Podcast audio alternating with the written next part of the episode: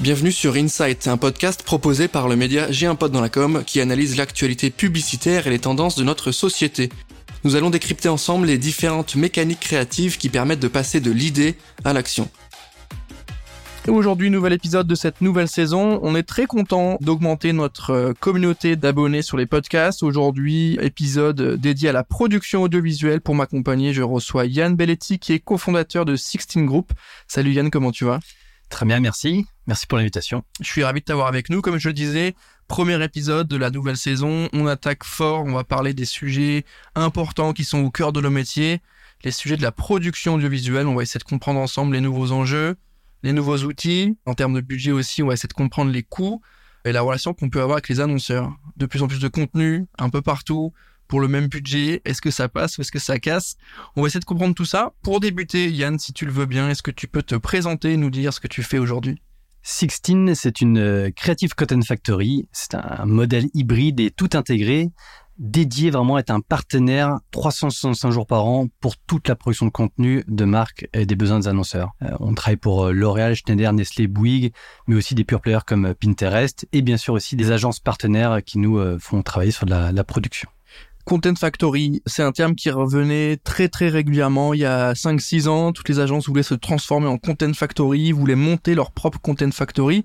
Euh, deux choses. La première, qu'est-ce que c'est qu'une Content Factory? Et deuxième question, quelle est la différence avec une agence? Comment euh, on intègre les expertises que peut-être avant on mettait en externe du côté boîte de prod? Quelle est la scission qu'on va faire entre agence boîte de prod? Et comment vous, vous arrivez à lier tout ça et à travailler euh, avec vos clients?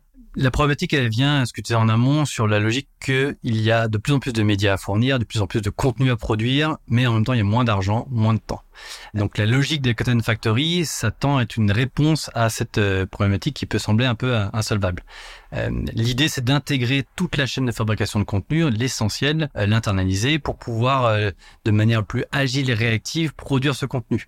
Il y a une vraie problématique de pouvoir arriver à gérer tous ces volumétries qui sont complexes en termes de flux d'assets et puis de réactivité parce qu'on sait que les time to market sont de plus en plus courts et donc derrière pour tout ça pour pouvoir arriver à fournir tous les besoins euh, il faut euh, garder une certaine euh, vitesse d'exécution donc l'idée de l'intégration elle est faite pour ça elle supprimer les intermédiaires être le plus efficace possible dans la production de contenu tout en gardant une cohérence éditoriale et homogène, parce qu'on sait qu'avec plein d'assets à produire, il faut quand même garder là-dedans l'idée principale qu'on veut transmettre à l'audience.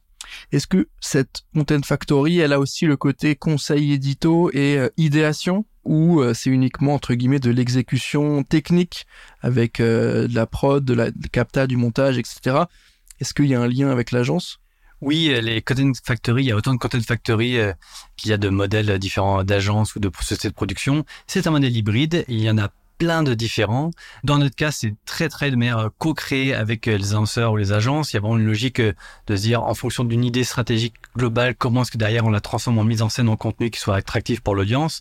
Euh, il y a des contents qui sont purement sur la fabrication, voire des assets graphiques. Donc il y a plein de modèles différents. Donc il n'y a pas de modèle parfait. Ça dépend vraiment des besoins de la marque, des annonceurs ou des agences. Demain, j'ai envie de travailler avec vous, avec Sixteen, comment ça fonctionne? J'ai une problématique, qu'est-ce que euh, qu'est-ce que tu peux me proposer? Comment ça fonctionne? Est-ce que c'est un système d'abonnement? Est-ce que tu me produis tout en batch? Est-ce que euh, c'est de l'accompagnement sur le temps long? Comment ça marche? Il y a vraiment une notion de long terme. C'est vrai que le one shot coûte cher. Le one shot est long à produire, long à fabriquer, long à mettre en place. Donc la logique de travailler sur du volume sur le long terme est vraiment importante. C'est comme ça aussi que très concrètement on va engager avec l'audience. Euh, c'est une consistance éditoriale qu'on va maintenir sur la durée. Et derrière aussi tout simplement mutualiser la production, mutualiser les effectifs d'une production. Euh, c'est ce qui va permettre de réduire les coûts, ce qui est aussi un énorme enjeu. Donc la logique principale pour nous, elle est vraiment de réfléchir en termes de contenu, de réfléchir comment est-ce qu'on peut mutualiser tous ces contenus avec une idée principale principal qui va être le fil rouge sur tous ces contenus. Euh, donc c'est pas forcément un système d'abonnement, mais c'est une logique de, de réponse structurée de stratégie de contenu pour, euh, pour le besoin d'annonceurs. Qu'est-ce qui a changé au niveau de la prod euh, Tu l'as un petit peu dit en amont. Euh, à l'époque, on était sur de la pub télé, un spot radio, et c'était plié un peu de presse. Aujourd'hui, tu l'as dit, il y a un peu plus de volumétrie. Il y a du Facebook Ads, il y a de la web série, il y a du brand content, il y a de l'incarnation avec les influenceurs où il faut leur fournir aussi des assets globalement, qu'est-ce qui a changé sur la manière de travailler euh, les contenus aujourd'hui? Dans les grandes tendances que, nous, on a pu apercevoir auprès de nos, clients, euh, on a noté plusieurs.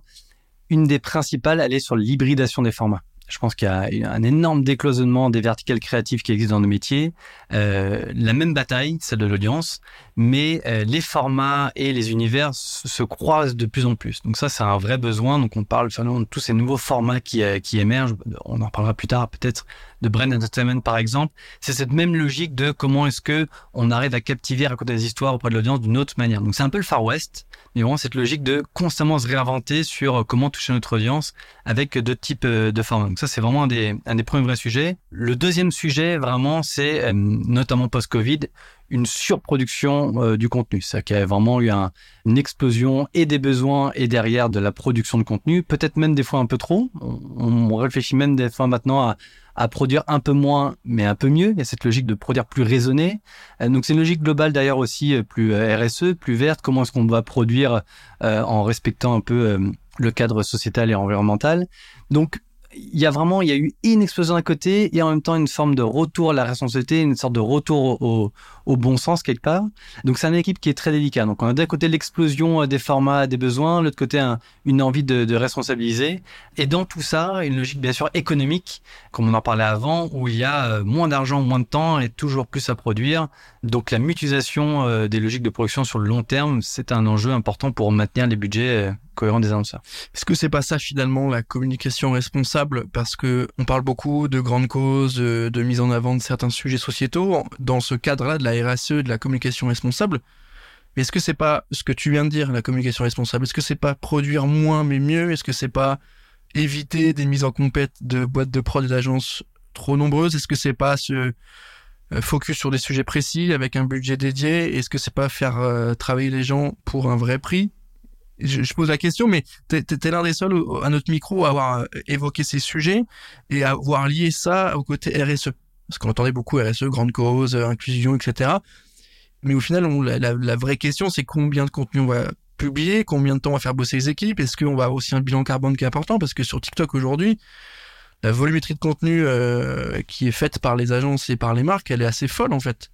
Donc euh, est-ce que c'est pas ça finalement, et ça va être dur à entendre pour peut-être certaines autres entreprises, mais est-ce que c'est pas ça être responsable aujourd'hui quand on est communicant L'ensemble part de a-t-on besoin de ce contenu? Quelle histoire on va raconter? Est-ce qu'il est nécessaire? De quelle manière? Il ne faut pas faire les choses de manière automatique.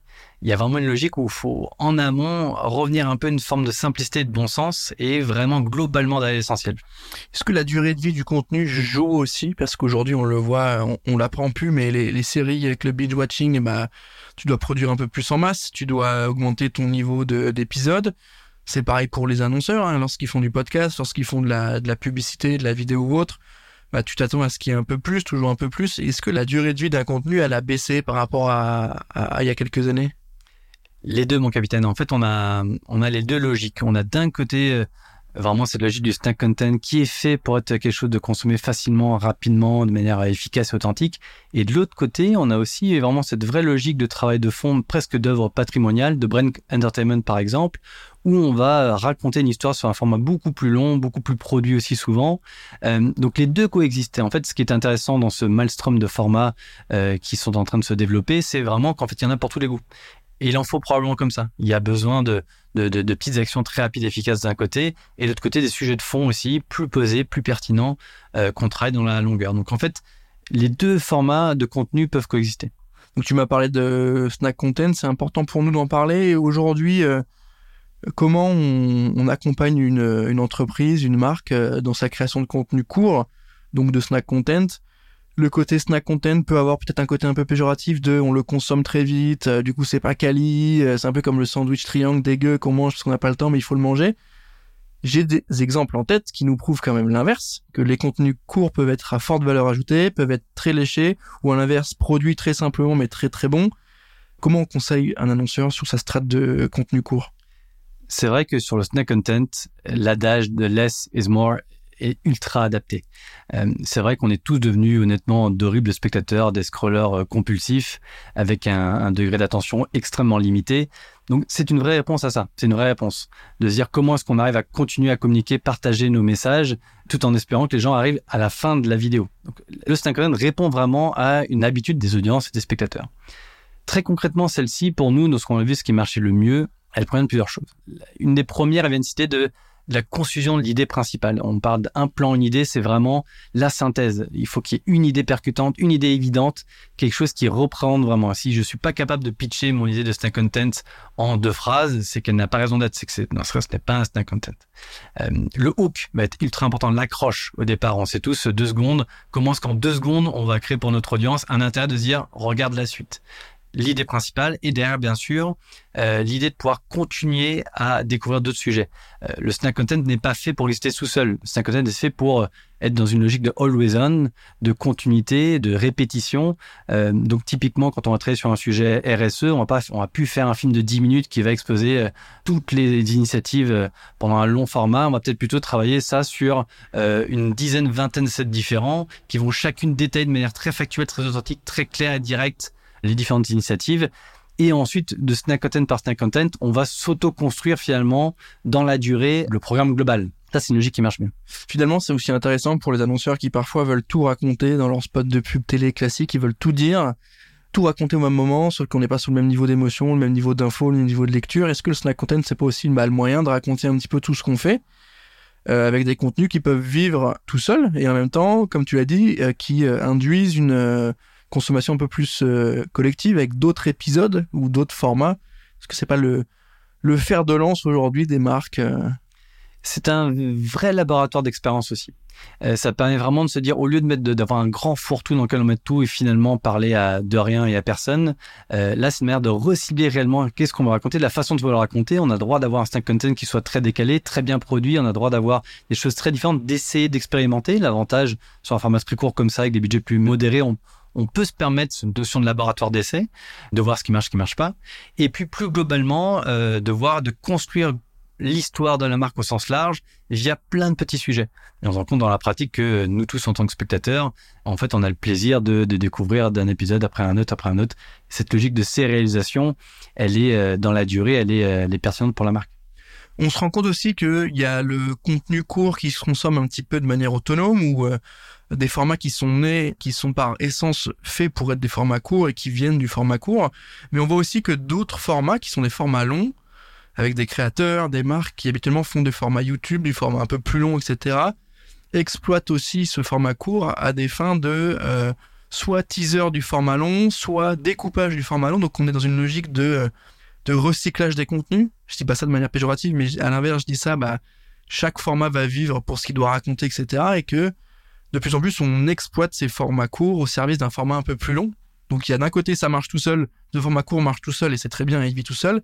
Il y a aussi un autre côté où le format court, il est au service d'un format plus long et il donne de la force, des points de vue à ton format long et il lui donne une durée de vie beaucoup plus large. Je pense l'exemple des podcasts, tu dois le voir passer. Aujourd'hui, on découvre tous nos formats.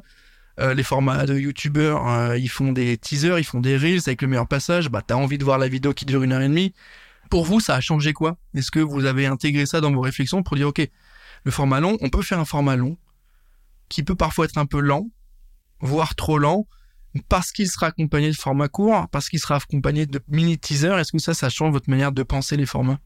Oui, il y a deux notions qui sont euh, qui sont complémentaires. Euh, la première et c'est la base de tout, c'est quelle est l'histoire qu'on va raconter. Si une histoire peut être racontée en 10 secondes, eh ben, il faut qu'elle dure 10 secondes. Si à l'inverse, c'est une histoire qui mérite parce qu'elle a un intérêt pour l'audience d'être racontée en 30 minutes, il faut que ça dure 30 minutes. Donc, la base, ça reste à chaque fois vraiment l'histoire qu'on veut raconter à notre, notre audience.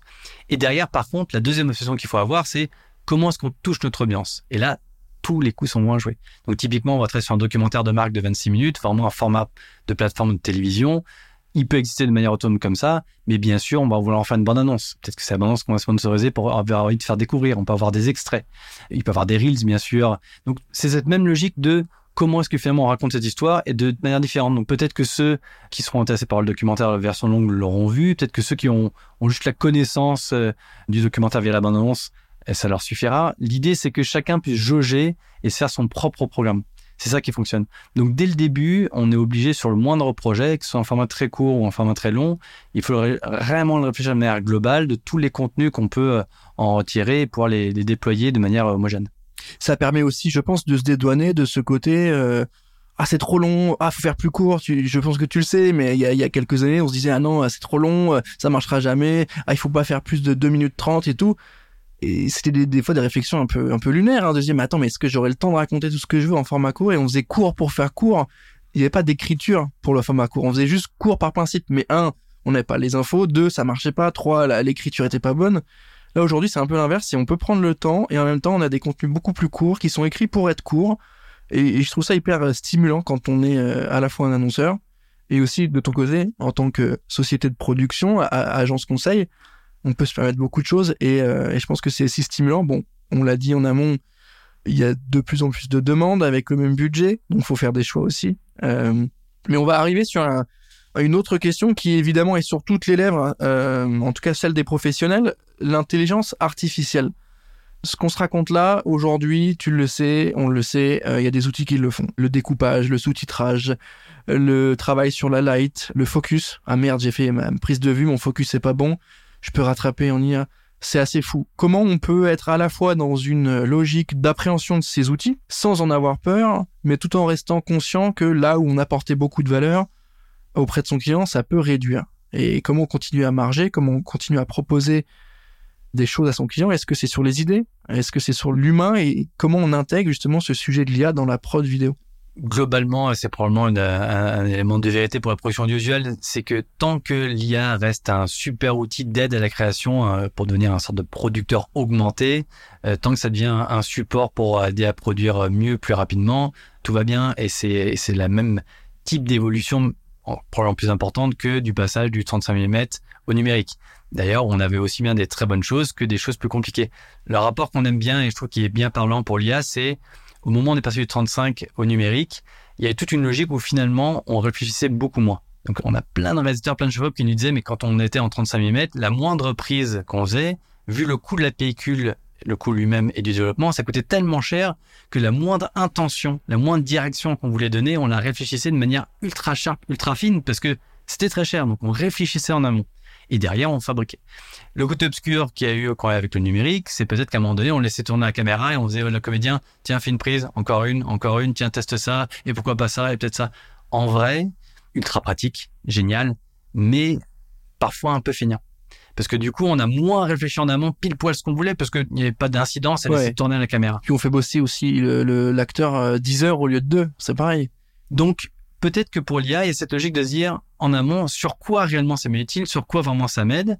C'est sûr que dans cette logique de démocratisation de la vidéo, avec euh, plus de contenu à produire avec moins d'argent, c'est un outil pour pouvoir permettre de toujours raconter plein d'histoires avec des budgets modérés. Voilà, on a pendant 100 ans de cinéma, ils n'ont pas eu besoin d'IA pour faire des films incroyables. Maintenant, avec moins d'argent et moins de temps, peut-être que c'est peut-être un bon support pour continuer à raconter de très belles histoires. Donc il faut le voir, je pense, pour dire dans ce monde de contraintes de plus en plus compliquées, comment est-ce que ça reste un outil pour continuer pour les créateurs de raconter euh, des histoires qui vont passionner l'audience. Ça c'est vraiment le vrai sujet. C'est intéressant ton retour qui est assez euh, bah, qui est optimiste et qui est en même temps ancré dans le réel. Hein. C'est-à-dire que oui, c'est un outil, oui, il faut bien l'exploiter, il faut pas le subir. C'est un peu comme, euh, tu te souviens, la, la numérique avec Internet qui allait faire mourir des métiers, etc on s'est vite rendu compte que c'était un accélérateur hein, sur plein de choses, un accélérateur de croissance, de business, d'autonomie, etc. Mais c'est toujours intéressant et je pense que ce sujet-là, on n'a pas fini d'en parler. Je pense que dans d'autres épisodes, on va le retrouver très très régulièrement. On va essayer d'éviter de flouder et de, et spammer un peu tous nos formats et tous nos contenus avec le sujet IA, mais il faut qu'on en parle, il faut qu'on essaie de décrypter tout ça. Euh, Yann, les actus de Sixteen aujourd'hui et sur les mois qui arrivent, c'est quoi? Un de nos grands enjeux, c'est euh, le déploiement de Sixteen Group notre, notre volonté, c'est vraiment de monter un groupe de production de contenu indépendant qui garde les valeurs euh, familiales et créatives d'artisans euh, de Sixteen, mais avec un, une, force de frappe plus large. Donc, on, a racheté des structures, on s'est associé à de, des 100 partenaires pour vraiment avoir un, un, prisme à 360 degrés de la production audiovisuelle. Donc, aussi bien sur un pilier communication qu'un pilier entertainment. Euh, donc, l'idée finale dans tout ça, c'est de pouvoir justement pousser cette notion d'hybridation un cran plus loin. Donc, comment est-ce que entre les équipes d'influence, documentaire, fiction, émission, communication, brand content, comment est-ce que tout ça, on peut décloisonner et créer un maelstrom positif pour, pour nos clients? Tu m'as parlé d'entertainment, je peux pas te laisser partir sans évoquer euh, la question du branded entertainment qui est devenu aujourd'hui essentiel a pour un certain nombre de marques. Est-ce que tu peux dans un premier temps nous pitcher euh, le concept, nous donner ta définition et nous expliquer comment vous, euh, chez Sixteen, vous, vous gérez ces sujets? Donc le brand entertainment, c'est euh, donc le divertissement euh, financé proposé par des marques. L'enjeu euh, qu'on retrouve beaucoup, c'est comment est-ce qu'on peut partager des histoires d'une marque, des valeurs, un ADN de manière non institutionnelle. Donc comment est-ce qu'on parle à une audience qui est un grand public, qui a juste soif de qu'on lui raconte de belles histoires, mais d'un sujet qui est historiquement associé à une, à une marque. Donc le schéma le plus commun qu'on connaît, ça va être vraiment le documentaire de marque.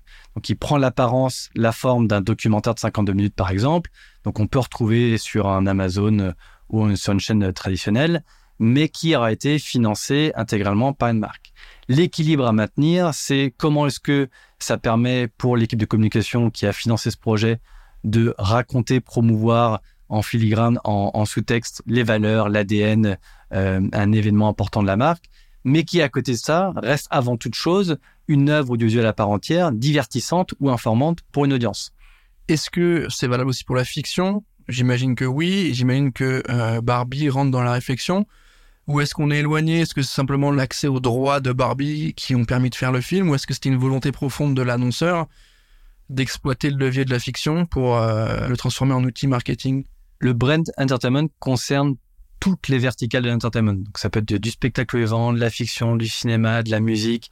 L'idée principale, c'est comment est-ce que une marque avec euh, ses histoires à raconter, sous le prisme d'un contenu de divertissement, va raconter ses histoires. Donc Barbie est un produit de One Entertainment? Ou pas forcément Il est à la marge euh, et euh, Mattel communique pas euh, dans le détail. Euh, ça reste des choses où encore expérimentales, ça reste encore un petit peu le Far West, même si les exemples se multiplient à vitesse grand V. Et notamment parce qu'on s'est rendu compte que d'un côté, les médias traditionnels manquaient des fois de sources de, de financement. De l'autre côté, les gens du marketing, des annonceurs, se rendent compte qu'ils ont des histoires à raconter, mais qui ne passent peut-être pas forcément par la publicité traditionnelle, pas forcément par le corporate, ni par le snack content. Et donc, on se retrouve avec ce format intermédiaire de brand entertainment, qui est vraiment la hybridation un peu totale des deux univers de la communication et de l'entertainment, et qui permettent au mieux de raconter ces nouvelles histoires. Et Netflix et Nike, je, suis en train de regarder en même temps que je te parle, avaient lancé euh, en janvier une, une série d'entraînement fitness. Est-ce que ça rentre dans ce cadre-là aussi, l'exploitation de la plateforme Netflix pour euh, apposer son message de marque avec l'angle bah, conseil, accompagnement fitness, mais qui est quand même un angle édito particulier? Ça rentre exactement dans ce modèle où pour le spectateur, quelqu'un qui va regarder sur son Netflix, il va regarder parce que ça va lui apporter quelque chose, en l'occurrence là, un cours, un conseil de fitness qu'il va retrouver sur une grande plateforme grand plus comme Netflix, mais euh, derrière, c'est un projet qui a été euh, financé à 100% euh, par Nike et qui là pour promouvoir les valeurs sport de la marque. Puis on fait le lien directement, mais c'est des contenus vidéo, hein. c'est, il doit avoir une centaine de contenus vidéo avec des détails, donc c'est de la prod aussi, c'est de l'écriture. Mais euh, c'est intéressant ce côté branded entertainment parce que effectivement, tu l'as dit, il y a le côté un peu moins instit et le côté on va te raconter quelque chose. Évidemment qu'on va te placer le message publicitaire, le message de marque, mais ça sera fait avec une ligne édito pensée, travaillée pour que tu consommes le contenu de manière efficace et qu'on t'apporte autre chose que le côté promotionnel. Euh, c'est pas du marketing direct. Ce qui est génial, c'est que le brand entertainment, il, apporte quelque chose à aux spectateurs consommateurs, parce qu'on sait tous que euh, avant d'en devenir consommateur et on est spectateur du contenu. Donc c'est dans le funnel, on va dans ce sens-là. Mais on lui apporte quelque chose, on va le divertir, on va l'informer. Dans le cas de Nike, on va euh, l'aider à se remettre en forme. Donc euh, c'est une vraie aide, c'est pas juste une promotion d'un sujet. On vient l'amuser, le faire rire, le faire s'évader. Donc on lui apporte réellement quelque chose. ça c'est vraiment quelque chose euh, vraiment qui est ultra intéressant. Et le deuxième point qui est vraiment intéressant, on revient sur cette logique RSE, c'est que ça devient presque pour certaines œuvres des logiques patrimoniales qui peuvent exister dans la durée. Demain, ce cours de fitness, dans 5 ans, dans l'absolu, il est toujours valable. Demain, un très beau documentaire de marque qui aura un angle narratif pertinent, euh, demain, dans 3-4 ans, il peut continuer mmh. d'exister. Mmh. Donc, c'est vraiment quelque chose qui est pérenne dans la durée. Donc, c'est vrai que ce genre de sujet répond à cette logique euh, d'une audience qui, euh, qui est ultra volatile. Donc, comment est-ce qu'on va la, la toucher avec des sujets qui vont l'intéresser, qui vont lui apporter quelque chose, et de l'autre aussi, des contenus qui ont une existence dans la durée. Ça, c'est vraiment important. On le voit autour des médias de marque qui justement étaient amenés à produire beaucoup de contenu et euh, qui transformaient leur contenu et leur euh, format classique publicitaire en contenu euh, de marque, brand content, où ils venaient raconter des histoires et ils faisaient effectivement des différents sujets autour des conseils, des bonnes pratiques, des usages, de l'inspiration, mais qui étaient très très très loin du côté promotionnel d'acheter mon produit. Et là, on faisait un travail de présence à l'esprit, de préférence de marque mais qui est ultra important au moment de l'acte d'achat, parce que si tu es proche d'une marque, euh, bah, ça va être beaucoup plus facile pour toi de la choisir. C'est ce que les marques ont bien compris. Il y a Red Bull qui le faisait bien, il y a Adidas qui le faisait très bien. Euh, là, on a pris Nike qui fait une belle collab avec Netflix. Euh, il y avait Castorama qui le faisait très bien. Voilà, il y a plein d'exemples, mais je trouve que pour le coup, quand on est une boîte de prod, rentrer dans cette logique-là, il y a un côté aussi un peu plus stimulant et tu sors un peu du film institutionnel. Je pense qu'il y a des choses où on peut s'amuser à aller craquer des formats si on est dans cette logique-là de entertainment un peu plus que achète mon produit. Yann, on arrive à la fin de cet épisode. Merci d'abord d'avoir pris le temps de répondre à toutes mes questions. Merci Martin. C'était hyper intéressant. N'hésitez pas à découvrir les infos, les actus, les campagnes et les réalisations de Sixteen sur la page dédiée sur com. Il y a tout ce qu'il faut normalement. Merci à tous de nous avoir écoutés. On se retrouve rapidement pour le prochain épisode de cette nouvelle saison. Et moi, je vous dis à très bientôt.